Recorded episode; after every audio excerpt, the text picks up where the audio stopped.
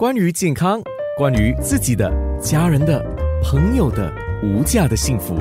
健康那件事。健康那件事，我们今天谈的是疫情下的家暴。因为在我手上得到的一些资料里面，我们发现新加坡的社会和家庭发展部的统计数字啊，或者是家庭暴力和 p 综合服务的数字，还有来自新加坡警察局的统计数据，都发现到，打从四月份阻断措施以来，家庭暴力不管是咨询还是报告，这些报案方面都增加了。在香港方面，其实也说到了，他们在疫情下也是有增加百分之七十以上的家庭暴力受害者面对的不只是肢体的，还有精神上的虐待。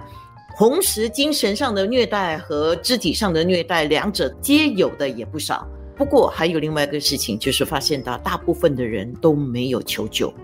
或者说是大部分的人呢，去报案的时候、求救的时候，他说他被虐待也不止一次了，也就是说超过一次。儿童援助协会的院长、妙乐之家的院长蔡在发先生，针对我们刚才提到的这些情况，报案呢、咨询的数字增加，这样在新加坡你们发现的现象又是怎么样？刚才阿奶你所说到，就是无论是社会与家庭发展部或者警方的家暴的数据来看，在阻断措施期间，的确是有上升的趋势了，起伏可能介于百分之十四到二十二。但是我们要了解，无论是香港或者新加坡的状况，首先了解家暴这个名称其实是更笼统的一个名称。当我们说家暴的时候，它实际上所包含的那些行为，包括虐童、夫妻之间的暴力关系。或者甚至有虐待长者或家中的弱势群，所以我们没有办法知道说在层面在种类方面哪一种啊家暴行为来的比较多。可是如果说以我个人身为一名社工的经验来看待的话，